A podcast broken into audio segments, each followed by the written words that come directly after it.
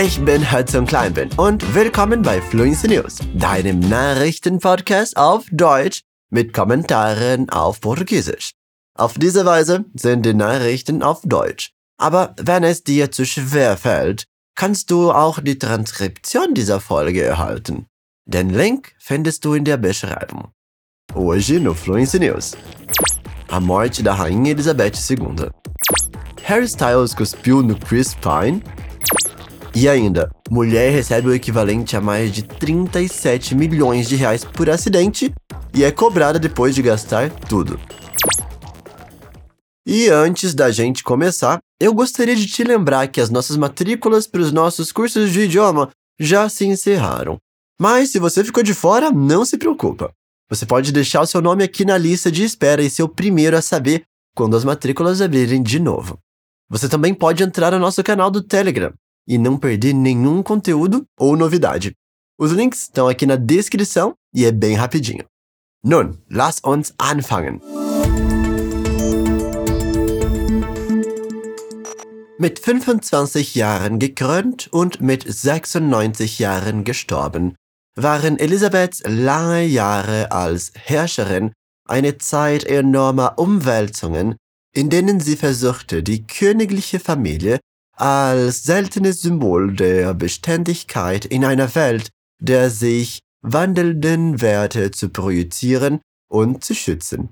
Während ihrer Regierungszeit ist die Königin mit 15 Premierministern, 14 amerikanischen Präsidenten und sieben Päpsten zusammengetroffen. Und alle ihre sieben Jahrzehnten als Königin waren von historischen Momenten geprägt. Von der ersten Krönung, die im Fernsehen übertragen wurde, über den diplomatischen Besuch in Westdeutschland im Jahr 1965 bis hin zu den Skandalen um ihre Beziehung zu ihren Nachkommen und deren Ehepartnern.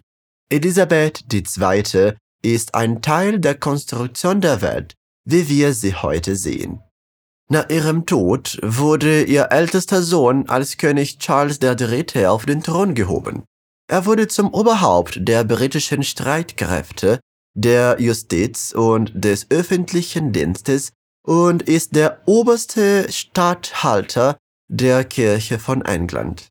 Er ist die Quelle der Ehre, was bedeutet, dass alle Ehrungen, wie zum Beispiel Ritterschläge, nun in seinem Namen verliehen werden. In einer Erklärung sagte er, der Tod meiner geliebten Mutter, ihrer Majestät der Königin, ist für mich und alle Mitglieder meiner Familie ein Moment größter Traurigkeit.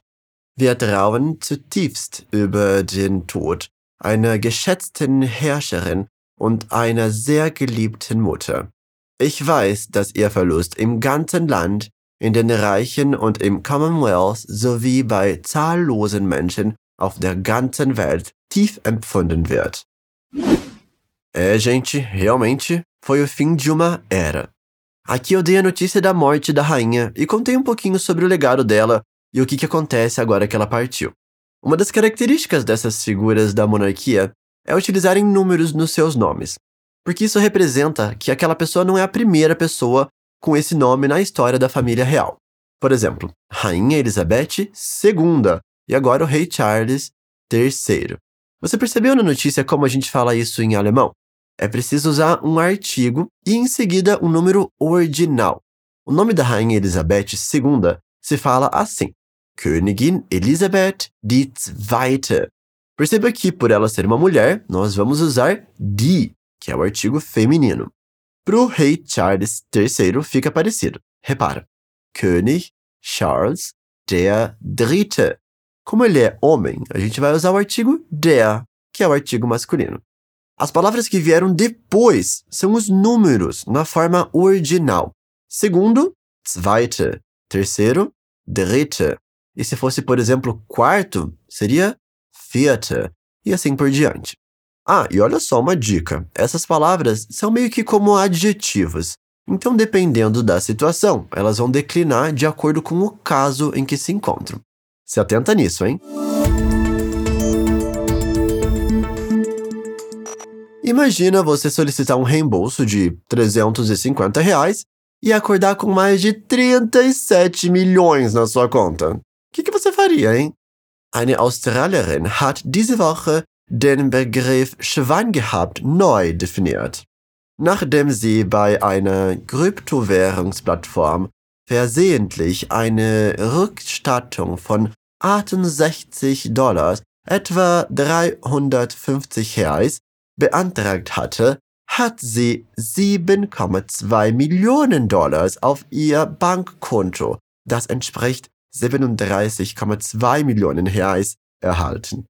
Ihre sofortige Reaktion war, das Geld loszuwerden, indem sie es ausgegeben hat.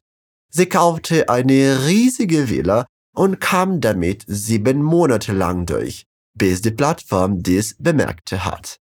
Jetzt versucht das Unternehmen, das Geld zurückzubekommen. Sie haben sich darauf berufen, dass es sich um einen Fehler eines Praktikanten gehandelt hat, der die Kontonummer an der Stelle eingegeben hat, an der der Wert der Zahlung stehen sollte.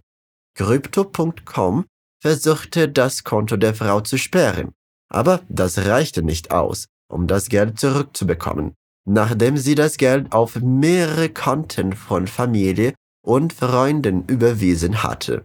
Der oberste Gerichtshof von Victoria ist mit dem Fall befasst.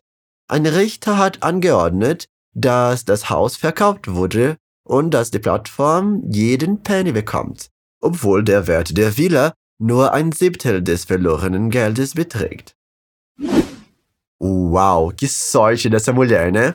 Quer dizer, nem tanto, agora que ela vai ter que devolver todo o dinheiro que já gastou. Na notícia nós dissemos isso aqui.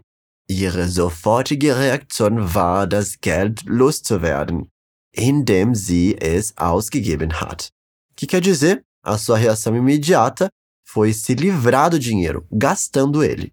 Percebe que no português nós usamos o gerúndio, gastando ele? No alemão isso não acontece. Não existe o gerúndio dessa forma. Por isso, nós precisamos de uma outra estrutura.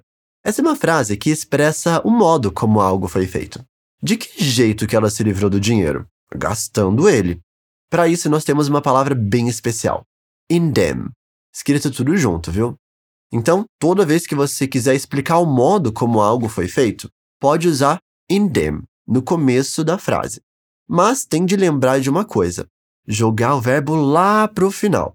Vou te dar mais um exemplo aqui em um contexto mais simples. Digamos que você quer melhorar o seu alemão. De que modo você vai fazer isso? Ouvindo podcasts.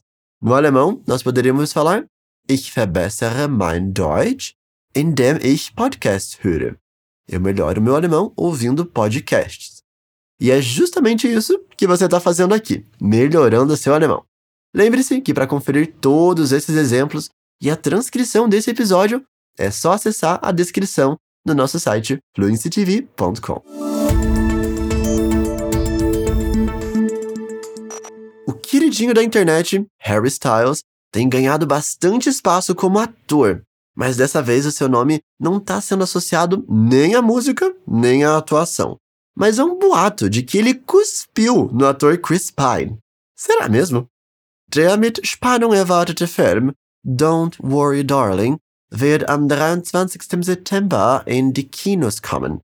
Doch hinter den Kulissen scheinen die Gerüchte noch interessanter und faszinierender zu sein als die Handlung des Films. Angefangen bei der Spannung um einen angeblichen Streit zwischen Regisseurin Olivia Wilde und Hauptdarstellerin Florence Pugh. Die beiden haben weder gemeinsam auf dem roten Teppich in Venedig posiert, noch haben sie sich umarmt oder sich viel angesehen, nachdem die Vorführung zu Ende war und das Publikum in Venedig den Film mit vierminütigen stehenden Ovationen bedachte. Aber erst kürzlich gab es Gerüchte über Spannungen zwischen den Schauspielern Chris Pine und Harry Styles, vor allem nachdem ein Video von Harry Styles indem er seinen Schauspielkollegen angeblich anspuckt, viral ging. Nun, hat Harry tatsächlich gespuckt? Ein Vertreter von Pine bestreitet den Vorfall und nennt solche Behauptungen eine lächerliche Geschichte. Und weiter. Es ist eine komplette Erfindung und das Ergebnis einer seltsamen Online-Illusion, die eindeutig irreführend ist und dumme Spekulationen zulässt, sagte Pines Vertreter in einem Statement gegenüber Variety. Nur um das klarzustellen, Harry Styles hat Chris Pine nicht angespuckt. Es gibt nichts als Respekt zwischen diesen beiden Männern und jede gegenteilige Behauptung ist ein eklatanter Versuch, ein Drama zu erzeugen, das einfach nicht existiert. Was meint ihr dazu? Olha, gente, eu não conheço Harry Styles, mas eu acho que ele não cuspiu em ninguém, não, viu? É provável que esses burburinhos estejam rolando, porque o filme está sendo muito comentado. Inclusive, no Festival de Veneza, ele foi ovacionado por 4 minutos depois da exibição. Na notícia, nós usamos uma expressão muito comum para falar desses 4 minutos. Vier Minütigen Ovationen. Percebe que transformamos aqui a expressão vier Minuten em um adjetivo. Virou vier Minütigen. Isso pode acontecer com qualquer expressão de tempo e com qualquer número. Por exemplo, se nós falamos que é uma música de 3 minutos, dá para dizer ein dreiminütiges Lied.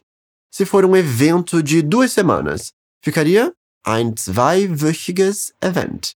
Já se for um reinado de 70 anos, como o da rainha da primeira notícia, nós dizemos eine 70-jährige Regierungszeit. Parece complexo a princípio, mas é bem prático, pois funciona como um adjetivo. É nesses momentos que eu amo a língua alemã. Tem palavra para tudo e são muito lógicas. Also Leute, das war's für diese Woche. Wie fandet ihr es?